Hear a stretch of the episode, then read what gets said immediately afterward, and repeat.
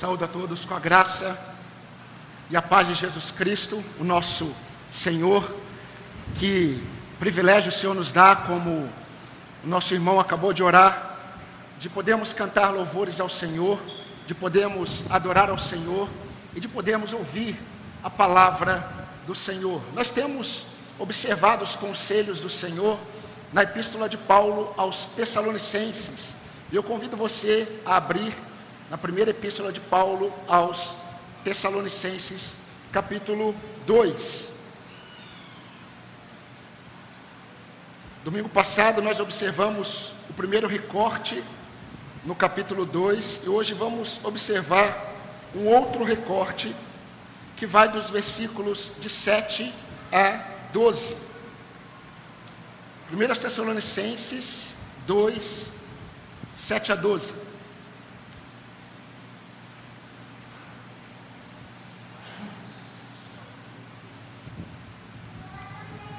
Vamos ler a palavra do Senhor? Diz assim: Embora, como apóstolos de Cristo, pudéssemos ter feito exigências, preferimos ser carinhosos quando estivemos aí com vocês, assim como uma mãe que acaricia os próprios filhos. Assim, com muito afeto, estávamos prontos a lhes oferecer não somente o Evangelho de Deus, mas até mesmo a própria vida, porque vocês se tornaram muito amados por nós Pois vocês com certeza se lembram, irmãos, do nosso esforço e fadiga, de como trabalhando de noite e de dia, para não vivermos à custa de nenhum de vocês, proclamamos a vocês o Evangelho de Deus. Vocês e Deus são testemunhas de como nos portamos de maneira piedosa, justa e irrepreensível em relação a vocês, os que creem. E vocês sabem muito bem que tratamos cada um de vocês como um pai trata os seus filhos, exortando, consolando e admoestando vocês a viverem de uma maneira digna de Deus, que os chama para o seu reino e sua glória. Amém, irmãos? Queridos, normalmente as epístolas de Paulo, de Pedro, de João, elas são autoexplicativas. Nós não precisamos é, de muito para podermos entender o que o texto está nos dizendo. Porém, uma coisa é você ler o texto bíblico e você entender o que o texto está dizendo, outra coisa é você parar para refletir sobre o que o texto está dizendo. E queridos, quando nós olhamos para as narrativas bíblicas, eu não estou falando agora de uma epístola, porque diante de nós nós temos uma epístola. Esse é o gênero literário que está diante de nós, não é uma narrativa. Quando nós olhamos para as narrativas bíblicas, nós percebemos que muitos historiadores da história da humanidade, na verdade, os melhores historiadores, eles não registrariam muitas coisas que nós temos registradas nas narrativas. E outras coisas eles registrariam e nós não temos. Por exemplo, nós temos um registro de uma mulher que ela pegou um perfume caríssimo e ela derramou sobre Jesus e ungiu Jesus. E Jesus falou que todas as vezes que essa história fosse lida, aquela mulher deveria ser lembrada. Você se lembra desse momento? Mas nós não temos nenhum registro, nenhum registro sobre apóstolos que andaram três anos com Jesus e deram continuidade ao ministério de Jesus. Por exemplo, você não ouve nada sobre Tadeu, nós não temos nenhum registro sobre Bartolomeu e não temos registros sobre André, a vida desses homens. Aprove ao Espírito Santo deixar para nós tudo aquilo que o Senhor determinou que fosse importante para nós sabermos, e nem sempre aquilo que nós desejamos saber, muitas vezes por curiosidade. Isso é importante nós pensarmos. Aprove ao Senhor revelar o teor da oração de Paulo, Silas e Timóteo, quando eles oraram pelos Tessalonicenses. E nós temos diante de nós o registro dessa oração. Paulo revelou isso, porque o Espírito Santo revelou para ele. E nessa oração, queridos, que nós vimos no versículo 3 do capítulo 1, nós já tivemos três sermões apenas nesse versículo. Nós percebemos como Paulo, na oração deles, ele está grato a Deus. Ele está grato a Deus pelo impacto do Evangelho na vida daqueles crentes. O impacto do Evangelho na vida daqueles crentes produziu um arrependimento tão grande que eles começaram a manifestar evidências. E nós vimos as três evidências. E eu creio que vocês estão lembrados. Se vocês não se lembram, é só vocês ouvirem os sermões passados. Mas, queridos, é importante lembrar para Paulo, estava claro que tudo que Deus estava fazendo na vida daqueles crentes tinha a ver com a eleição do Senhor. Nada tinha a ver com aqueles crentes de Tessalônica, mas tinha a ver com a eleição do Senhor. É só você ler o capítulo 1, versículo 4 e versículo 5. Paulo, ele diz que, queridos, o Evangelho produziu o que produziu em vocês, porque vocês são muito amados, eleitos do Senhor. Por isso que o Evangelho produziu tudo isso na vida de vocês. Mas, queridos, neste, nessa observação que estamos fazendo, nós já tivemos um vislumbre do que Deus estava fazendo na vida dos crentes de Tessalônica. No capítulo 2, Deus nos deixou um vislumbre sobre aquilo o que Deus fez na mente de Paulo, na mente de Silas, na mente de Timóteo. E nós estamos diante de nós, nós temos diante de nós ainda esse texto no capítulo 2. Paulo, ele está fazendo uma autodefesa. E Paulo está expondo a forma dele crer, a forma dele enxergar os acontecimentos da vida dele e a forma dele enxergar a igreja. E, a, queridos, como é importante isso para nós hoje. Nós precisamos hoje enxergar os acontecimentos da nossa vida e a igreja de Cristo na perspectiva do Senhor, não da dos homens. Porque se muitos crentes enxergarem a igreja na perspectiva dos seus corações, eles não permanecerão em muitas igrejas, porque muitos crentes estão traumatizados com experiências que tiveram no contexto da igreja. É sempre na perspectiva do Senhor. A pergunta é: por que, que o Senhor nos deixou os registros que nós temos? Porque, como nós falamos hoje pela manhã, queridos, Deus sabe que nós precisamos de duas realidades na nossa vida, como povo de Deus. Nós precisamos, calma que o irmão Naldinho é irmão do som, ok? Não está acontecendo nada demais. Nós precisamos perceber que Deus ele sabe que para que andemos e experimentemos o melhor da parte dele, nós precisamos dos conselhos do Senhor e nós precisamos também de testemunho, de referenciais. Nós precisamos imitar a fé de outros. Isso faz parte da vida cristã. E queridos, domingo passado, se você se lembrar, nós vimos como que pensa e como que age o embaixador de Cristo. Hoje nós vamos pensar sobre como pensa e como age um servo de Cristo. E todas as vezes que eu preparo um sermão como um pastor, eu penso no rebanho do Senhor. E eu creio que esse sermão ele está intimamente direcionado para você que é servo de Cristo. Meus irmãos, todo aquele que é servo de Cristo, todo aquele que anda com Deus e deseja andar com Deus, todo aquele que teme a Deus, ele precisa não apenas crer em algumas coisas, ele precisa ter algumas práticas a partir daquilo que ele crê. E eu gostaria de pensar com você hoje sobre uma característica, um pensamento que se torna prática na vida daquele que serve a Jesus Cristo. E a lição principal que eu quero destacar hoje é uma única. Todo aquele que é servo de Jesus Cristo precisa crer e precisa experimentar a abnegação de direitos pessoais para o avanço da obra do Senhor na vida de outros.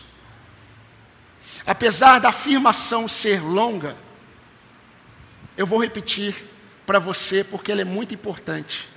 O servo de Cristo, ele precisa pensar e experimentar a abnegação de direitos pessoais para o avanço da obra do Senhor na vida de outros. Me acompanhe novamente, olhe na sua Bíblia o que Paulo escreveu no capítulo 2, versículo 7. Embora, como apóstolos de Cristo, pudéssemos ter feito exigências, nós preferimos ser carinhosos quando estivemos aí com vocês, assim como uma mãe acaricia os seus próprios filhos.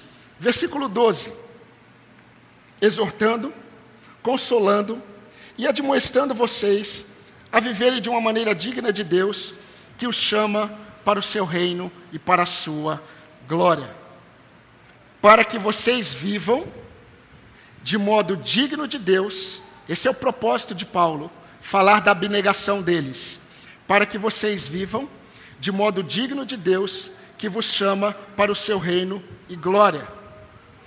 Meus irmãos, apesar de Paulo falar dele, apesar de Paulo falar de Silas e de Timóteo, percebam que o apóstolo Paulo, ele não está falando apenas dele. No capítulo 2, versículo 6, ele sempre diz nós. Nós pensamos, nós fizemos, nós agimos. Porque ele está pensando nos três. Eles, como servos de Cristo, eles manifestaram uma evidência. E essa evidência que eles manifestaram é que eles eram imitadores de Cristo tudo o que eles faziam é porque eles estavam olhando para o Senhor. Tudo o que eles faziam é porque eles estavam olhando para Cristo. Eles eram imitadores de Cristo. Nós podemos perceber, quando Paulo escreve aos Coríntios, Paulo diz assim: Sejam meus imitadores, assim como eu sou de Cristo. Só me imitem, porque eu imito a Cristo.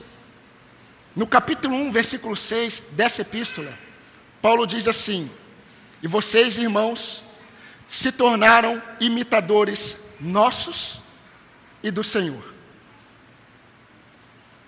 Meus irmãos, a, a imitação de homens fiéis deve elevar a nossa admiração por Cristo Jesus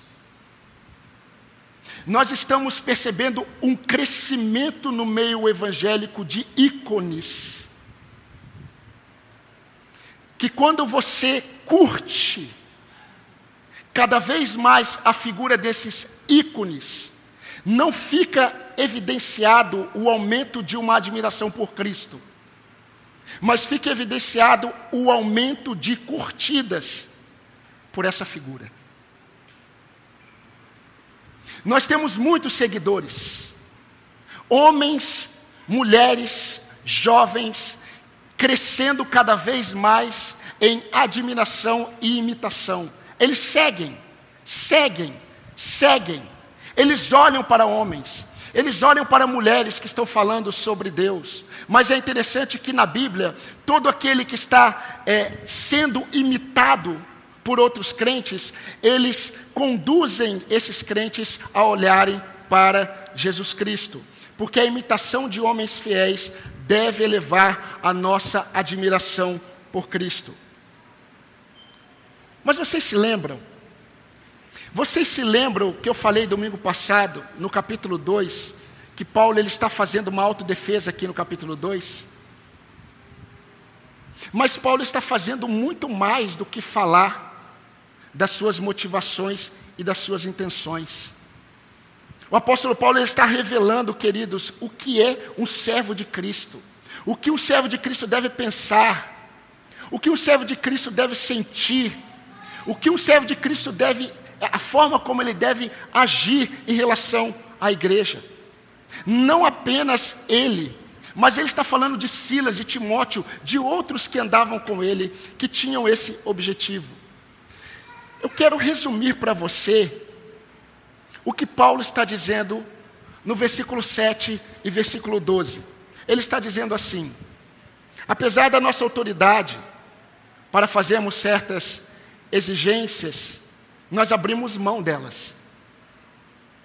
Para não sermos um peso para vocês. Mas mais do que isso, nós fomos carinhosos como uma mãe é com os seus filhos, a fim de que vocês vivam de modo digno de Deus. Percebam uma coisa.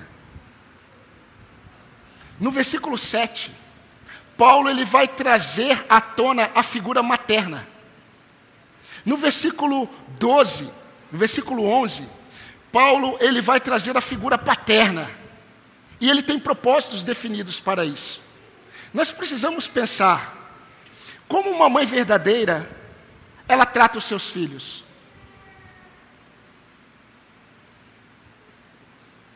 Uma mãe verdadeira, ela abre mão de descanso para cuidar dos filhos. Uma mãe verdadeira, ela abre mão de vontades pessoais para cuidar dos seus filhos. Uma mãe verdadeira, ela deixa de se alimentar se for preciso para alimentar um filho. Uma mãe verdadeira, ela abre mão de direitos pessoais. O que Paulo está querendo mostrar para aquela igreja é que, mesmo ele tendo direitos como apóstolo, ele abre mão desses direitos. Meus irmãos, minhas irmãs, se existe algo que fica em evidência no tratamento de uma mãe verdadeira para com o seu filho é abnegação, renúncia de direitos e vontades pessoais por algo que ela considera superior. Uma mãe ela abre mão de direitos por algo que ela considera superior. Agora eu preciso explicar rapidamente para vocês o que Paulo está falando sobre ele. Paulo está falando, queridos, do sustento que ele, como apóstolo, ele tinha o direito de pedir para a igreja, de exigir à igreja, porque ele era um pregador do evangelho. Mas sabe qual é o problema? Algumas pessoas no meio da igreja estavam falando que Paulo provavelmente era um aproveitador. Agora, entendam uma verdade muito importante aqui, senão vocês não vão conseguir entender a aplicação do texto. Meus irmãos, quando eu abro mão de um direito, quando eu me abnego ou abnego a mim mesmo de um direito meu, e é o que Paulo está falando, eu abri mão, nós abrimos mão, e ele está falando, nós abrimos mão do sustento, isso se confirma no versículo 12, você pode ler. Nós abrimos mão do sustento que vocês deveriam nos dar, poderíamos exigir de vocês isso, mas nós estamos abrindo mão. Mas não apenas estamos abrindo mão, porque se eu abro mão de um direito, eu apenas abro mão. Mas Paulo está dizendo o seguinte: nós não apenas abrimos mão de um direito nosso, mas nós nos esforçamos, nós nos afadigamos por esse motivo. Então é muito mais do que, tá bom, eu abro mão desse direito. Paulo está dizendo, nós fizemos muito mais do que isso. Nós trabalhamos dia e noite, porque nós precisamos trabalhar. Nós tivemos que trabalhar. Nós abrimos mão do sustento que deveria vir de vocês. Agora pensem por que, que Paulo faz isso. Paulo não está, queridos, querendo fazer o que os cônjuges muitas vezes fazem. Em nome de uma paz, uma falsa paz, o marido muitas vezes, ele deixa de exortar a esposa. Porque ele não quer conflito. A esposa muitas vezes, ela deixa de exortar o marido, porque ela não quer conflito com ele. É uma falsa paz. Paulo não está querendo evitar é, uma exortação mais dura à igreja, porque a igreja não estava sustentando ele e os demais apóstolos. Paulo, ele tinha em mente a realidade de algumas pessoas que estavam dizendo para a igreja assim: olha, provavelmente Paulo e esses daí que andam com Paulo, eles estão querendo sugar vocês. Agora pensem só, olha como Paulo pensa muito mais além. Se o falso ensino na igreja diminuísse, diminuísse a afeição da igreja por Paulo, quando Paulo escrevesse para a igreja, como que a igreja ia receber os ensinos de Paulo? Mas a grande questão é que o que Paulo escrevia era exatamente o que era essencial para a igreja, a sã doutrina. Paulo percebendo isso, Paulo diz assim: Nós vamos abrir mão de um direito nosso e vamos tratar vocês como uma mãe acaricia os seus filhos. É isso que nós fizemos com vocês, porque nós queremos, queridos, é isso que Paulo está dizendo. Nós não queremos ser um obstáculo para a fé de vocês, nós queremos ser um instrumento para avanço da fé de vocês. É aquela abnegação de direitos que produz o avanço do reino na vida de outros. Somente um servo de Cristo pensa assim.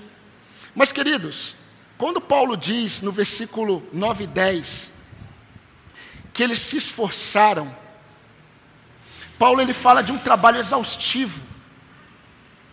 Porque quando eles abriram mão do direito de serem sustentados pela igreja, eles tiveram que trabalhar. Eles tiveram que fazer tenda. Eles tiveram que fazer tenda de dia e de noite. Durante a semana eles tiveram que ir para a praça vender para tirar o sustento deles. E no sábado eles iam para a sinagoga. E ele ensinava na sinagoga. Só que ele vai falar de uma outra realidade, que é resultado do esforço. Sabe qual é o resultado do esforço? Na vida de Paulo, e de Silas e de Timóteo? Fadiga, cansaço. Mas é muito interessante porque Paulo não está reclamando. Quando Paulo fala da fadiga, Paulo está falando assim, queridos, nós aceitamos o reflexo do nosso esforço por amor a vocês. Nós aceitamos. Isso é muito interessante porque na vida do servo de Cristo não há espaço para murmuração naquilo em que nós nos doamos por convicção em favor aos irmãos. Queridos, eu quero ser um pouco mais prático com vocês, porque quando nós vamos para a prática, nós começamos a nos deparar com a realidade do nosso coração. Mas vocês já aprenderam que na vida do servo de Cristo é necessário a ortodoxia e a ortopraxia. É necessário o ensino correto para que você tenha a prática correta. Na mente de Deus, não basta você ter o conhecimento, mas quando surgem as questões da sua vida, quando surgem propostas diante de você, quando surgem circunstâncias na sua vida, você precisa saber colocar em prática o conhecimento que você recebeu. Vocês ouviram, queridos, nós já vimos, nós lemos hoje no culto, na nossa liturgia, o que Jesus disse na ceia, em João 13, 13 a 14. Vocês me chamam de Senhor, e é verdade. Então façam o que eu vos fiz. Em 2 Coríntios 11, 28, Paulo diz assim: Assim das coisas exteriores que pesam sobre mim, pesa sobre mim diariamente a preocupação com todas as igrejas de Cristo Jesus. E aí Paulo vai falar da figura paterna. A figura materna traz a ideia de alguém que abre mão de direitos pessoais. E Paulo está falando sobre isso. Agora, quando Paulo fala, nós tratamos vocês como um pai, Paulo traz três características da figura paterna que tem a ver com direcionamento. E isso faz parte da figura paterna. Ele vai falar de exortação, ele vai falar de consolo e ele vai falar de admoestação. Isso está no versículo 12. Nós, como um pai, nós exortamos vocês. E sabe o que significa exortar? Exortar significa colocar de volta no caminho. E Paulo está falando isso. Nós fizemos isso por vocês como um pai. Nós consolamos vocês, o Pai consola. O consolo é um incentivo para o filho que está permanecendo no caminho correto. É o estímulo. O pai precisa dar. E Paulo está falando: nós fizemos isso com vocês, mas nós fomos mais firmes, nós admoestamos vocês, para que vocês fiquem no caminho, para que vocês não saiam do caminho. Por fim, antes de entrarmos nas aplicações, quando Paulo escreve ainda aos 2 Coríntios, Paulo diz assim: Eu de boa vontade, eu me gastarei e me deixarei gastar em favor de vocês. Queridos, doação. O que Paulo está falando aqui dele em relação à igreja é doação, desgaste pessoal, entrega voluntária pelos irmãos. Agora, uma pergunta: para quem ele está olhando? Paulo, ele está fazendo exatamente o que Jesus Cristo fez por nós. Ele imita Cristo. A Bíblia fala que Jesus, ele se esvaziou da sua própria glória. Ele abriu mão da sua glória. Ele tomou a forma humana. Ele abriu mão de direitos dele por amor para que a obra do Senhor avançasse na vida de homens pecadores. Paulo, ele está dizendo para a igreja: nós fizemos a mesma coisa.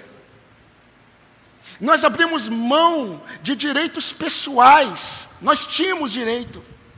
Nós abrimos mão, mas nós tratamos vocês como uma mãe, pensando no bem de vocês para que não fosse tropeço para vocês, isso que estão falando aí. Como um pai, nós exortamos vocês, nós consolamos vocês. Qual o objetivo? Para que vocês compreendam a vontade do Senhor. Esse é o propósito. Queridos, eu gostaria de compartilhar algumas aplicações neste momento, nessa parte que nos resta. Assim como o apóstolo Paulo se alegrou com a igreja de Tessalonicenses, com a igreja em Tessalônica, Paulo ele vai dizer que muito se alegrou. Paulo vai dizer em relação ao amor fraternal, eu não tenho nada para dizer para vocês, mas eu digo uma coisa: vocês precisam progredir mais ainda. Mas assim como Paulo se alegrou, alegrou com a igreja em Tessalônica, Eu também tenho me alegrado com essa comunidade nesse quesito, na busca que os irmãos estão tendo e fazendo para o aumento e o fortalecimento da prática do amor fraternal. Mas se Paulo disse para eles, vocês precisam progredir cada vez mais, o que vocês acham que ele diria para nós? Nesse quesito. Meus irmãos, as ovelhas. Pense em muitas ovelhas. As ovelhas, quando elas estão num pasto, elas não estão preocupadas se elas vão conseguir encontrar uma grama um pouco melhor, mais verde. As ovelhas, quando estão no pasto, elas não, elas não estão preocupadas se elas vão encontrar uma água fresca. Sabe por que elas não estão preocupadas? Por causa da figura do pastor. Elas confiam nele. Elas confiam que o pastor vai direcionar. Então, normalmente, o pastor, quando quer tirar a ovelha, as ovelhas e conduzir para um outro local, ele simplesmente anda. E as ovelhas seguem o pastor. E meus irmãos, se nós somos servos de Cristo, nós temos em nossa essência o seguirmos o nosso mestre. Apenas seguir. Apenas seguir e confiar. Não é impressionante como nós temos a capacidade de desconfiar no cuidado diário do Senhor? Mesmo sabendo que Deus tem dado provas de todo o seu cuidado para conosco, Sabe por que, que isso acontece? Porque nós nos esquecemos que nós somos ovelhas de um pastor eficaz. eficiente em tudo o que ele faz. Nós precisamos seguir.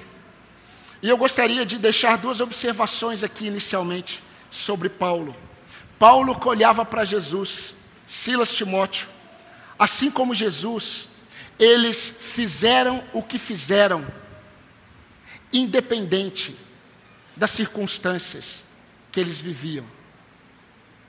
Meus irmãos, não são poucos os crentes que abandonam o convívio com a igreja, que abandonam o amor servil pelo povo de Deus, quando passa por alguma dificuldade, quando passa por algum sofrimento, quando passa por alguma luta. É muito comum crentes esfriarem o seu amor pelo povo de Deus em momentos difíceis. Eles se afastam. Isso é muito comum. Jesus, nos seus momentos mais difíceis, ele não deixou os seus. A Bíblia diz em João 13, 13 que ele, tendo amado os seus, ele amou até o fim. O sofrimento de Cristo não impediu Cristo de amar cada vez mais as suas ovelhas. Muito menos os momentos bons. Muitos crentes, quando eles começam a experimentar, e eu coloco entre aspas, coisas boas na vida deles, eles se esquecem da igreja. Eles se esquecem de Cristo. Eles começam a dar mais valor ao presente de Deus do que à igreja. Eles se afastam do convívio com os irmãos, eles se afastam do servir aos irmãos. Sabe por quê? Porque eles estão experimentando coisas boas na vida, na vida deles. O que Paulo fez foi o que Jesus fez. E o que Jesus fez e o que Paulo fez não estava fundamentado nas circunstâncias deles. Não estava. Meus irmãos, mesmo que nós tenhamos que abrir mão de vontades pessoais e abnegarmos algo por amor à igreja,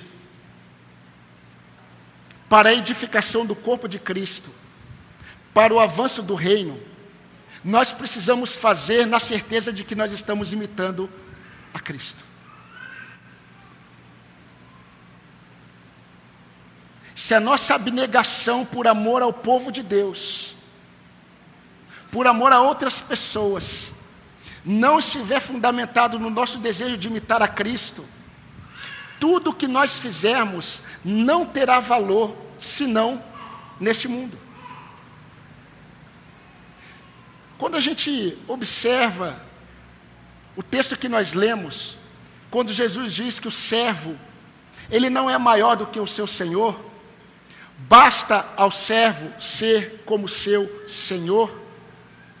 Meus queridos, nós precisamos, como um pai direciona os seus filhos, nós precisamos estar dispostos a exortarmos uns aos outros, a consolarmos uns aos outros, a admoestarmos uns aos outros, porque é quem ama que faz isso.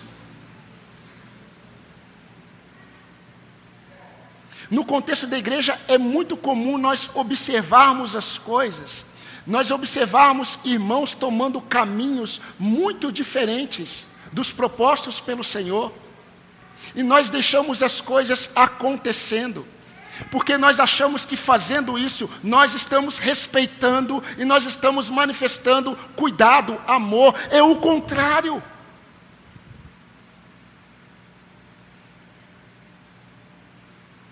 O servo de Cristo, ele manifesta amor como uma mãe, a ponto de abrir mão de direitos para que outros cresçam com o meu serviço. O servo de Cristo, como, quando ele ama como um pai, ele está disposto, disposto a se colocar como instrumento nas mãos de Deus, de exortação, de consolo, de admoestação. E nós precisamos, queridos, levantar os nossos olhos se nós estamos dispostos para isso. É com muito amor que eu falo isso para você. Você nem se preparou para estar no culto hoje.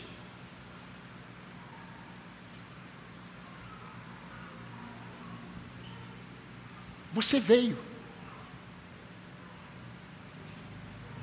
Mas tudo que você tem ouvido sobre o preparo, você não tem feito. E eu, como um pastor que ama você, eu preciso te exortar. Muitos aqui estão se preparando para o culto no sábado. Eles estão entendendo que o dia do Senhor é o dia do Senhor. No sábado eles já estão se preparando. A vida deles não está acontecendo, correndo, e de repente tem culto. Vamos para a igreja.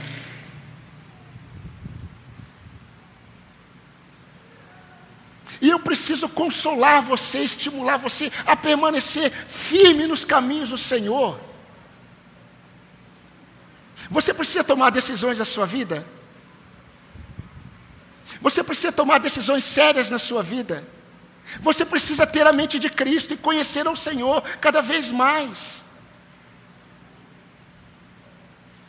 Agora, para uns é necessário admoestação. Você precisa despertar. Despertar do sono. Não do sono físico, mas do sono da sua alma.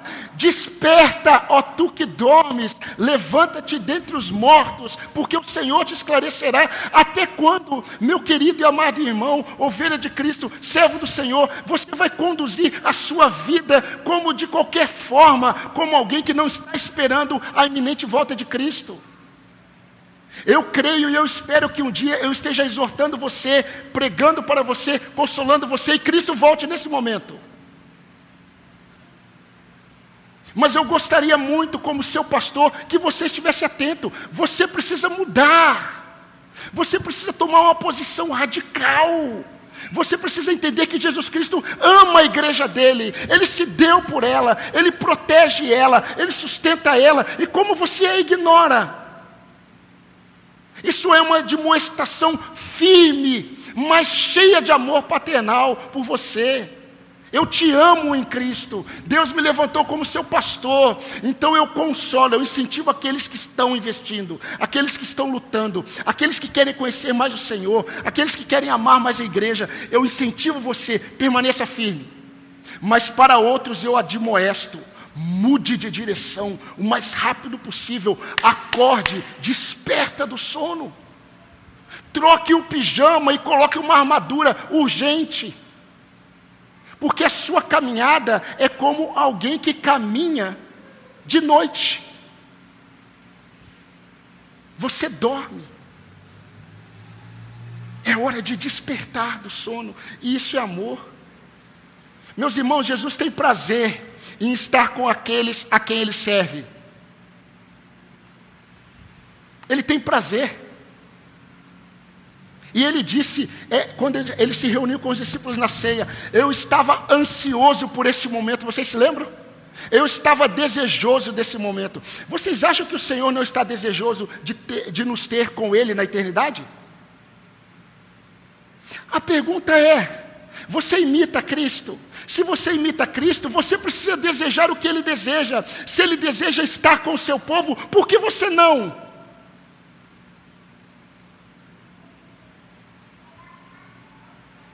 Mas louvado seja Deus, porque o que eu tenho visto nessa congregação é a realidade de muitos irmãos desejosos de estarem uns com os outros. Isso é imitação.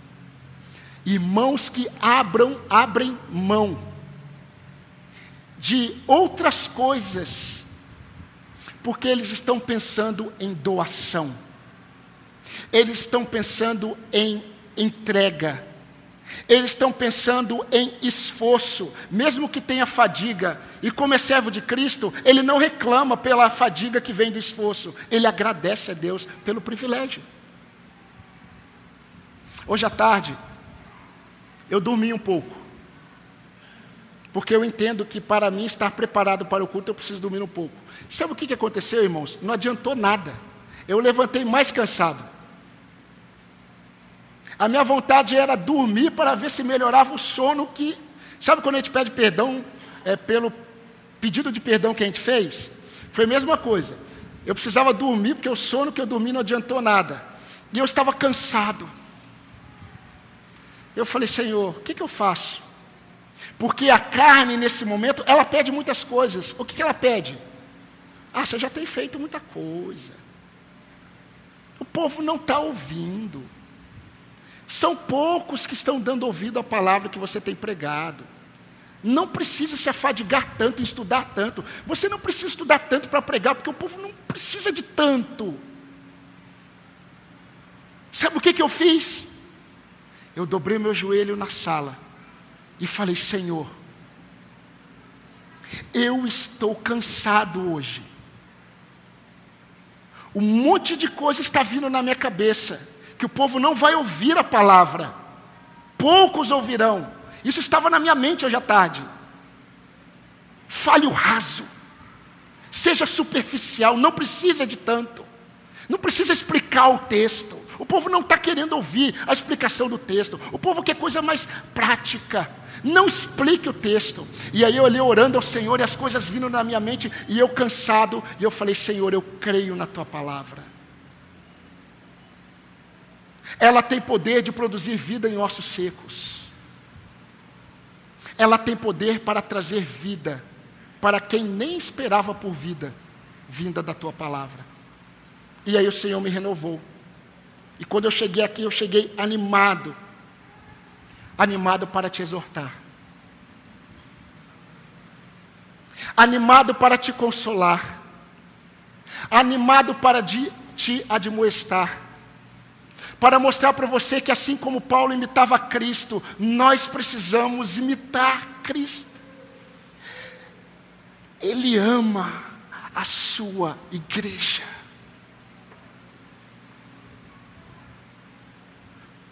Maridos, deixe as suas esposas conversarem um pouco mais após o culto com as irmãs. Por que, que você se planejou para passar no supermercado justo hoje, depois do culto? Você tem a semana toda, o sábado. Por que, que você deixa para fazer o que tem que fazer depois do culto? Esse é o único momento da semana que você tem para estar com os irmãos. Maridos, pare. Sabe como? Sabe como os maridos agem, as esposas? É assim. Tá lá o marido conversando com o outro. A esposa se coloca em uma posição estratégica para poder fitar os olhos no marido. E ela só fica assim. E o marido olha, olha e, e se posiciona. Isso não vai mudar. Às vezes eu estou, e acontece isso, eu falo, ó, oh, sua esposa está querendo, você vai embora lá. Às vezes é preciso ir mesmo. Às vezes algo acontece. Mas se programe.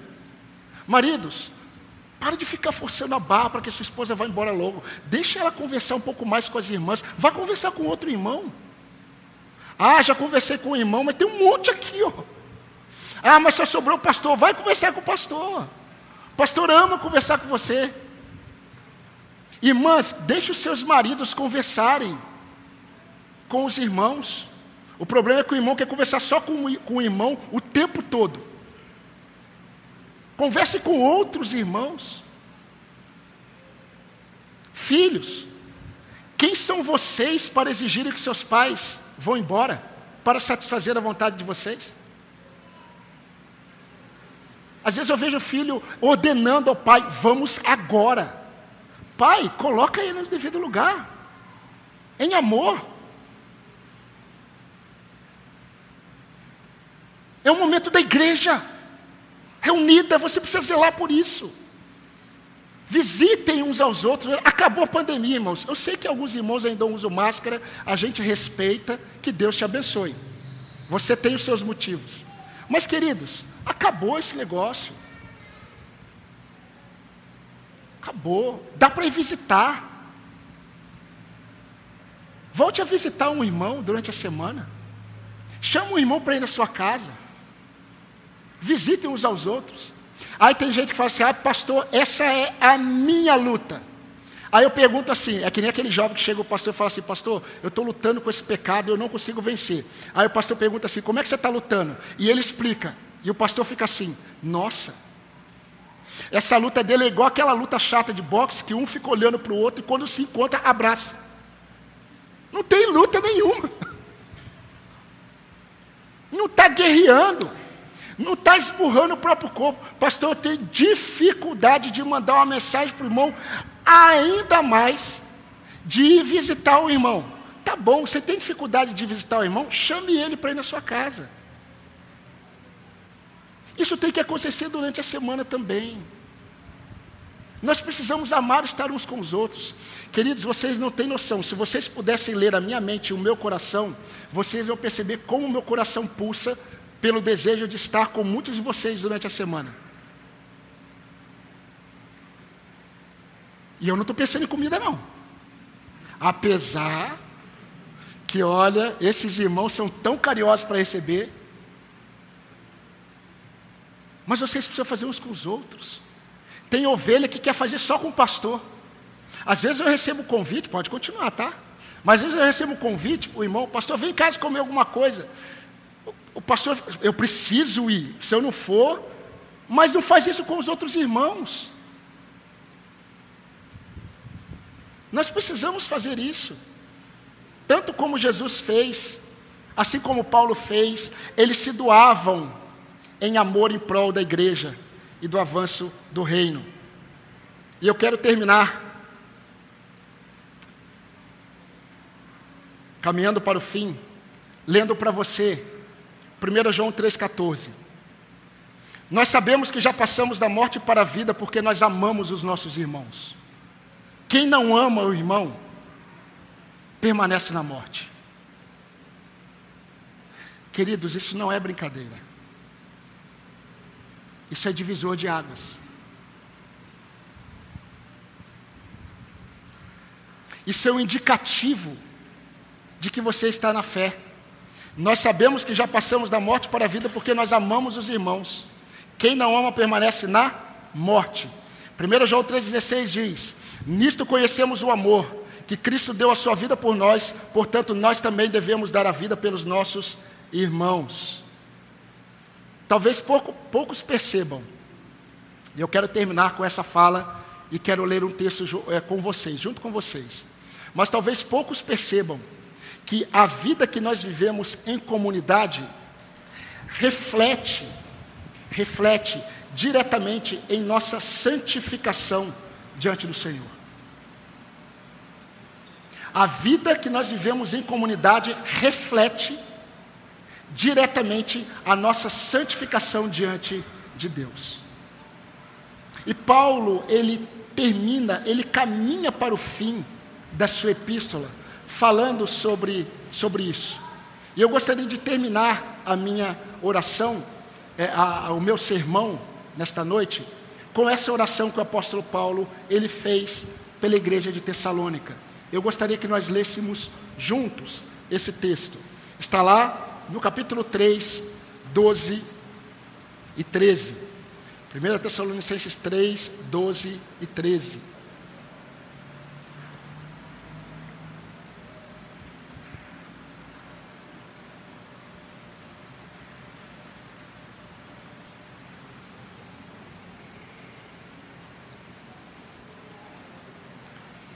Todos acharam? Então vamos ler. Eu vou ler e os irmãos me acompanham. Versículo 12. E o Senhor faça com que cresça e aumente o amor de uns para com os outros e para com todos, como também o nosso amor por vocês. 13.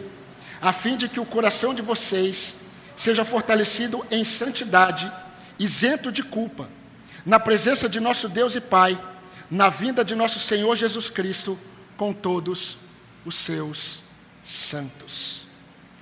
Amém, irmãos? Amém. Desejo do meu coração é que nós cresçamos na prática, na busca pelo amor fraternal.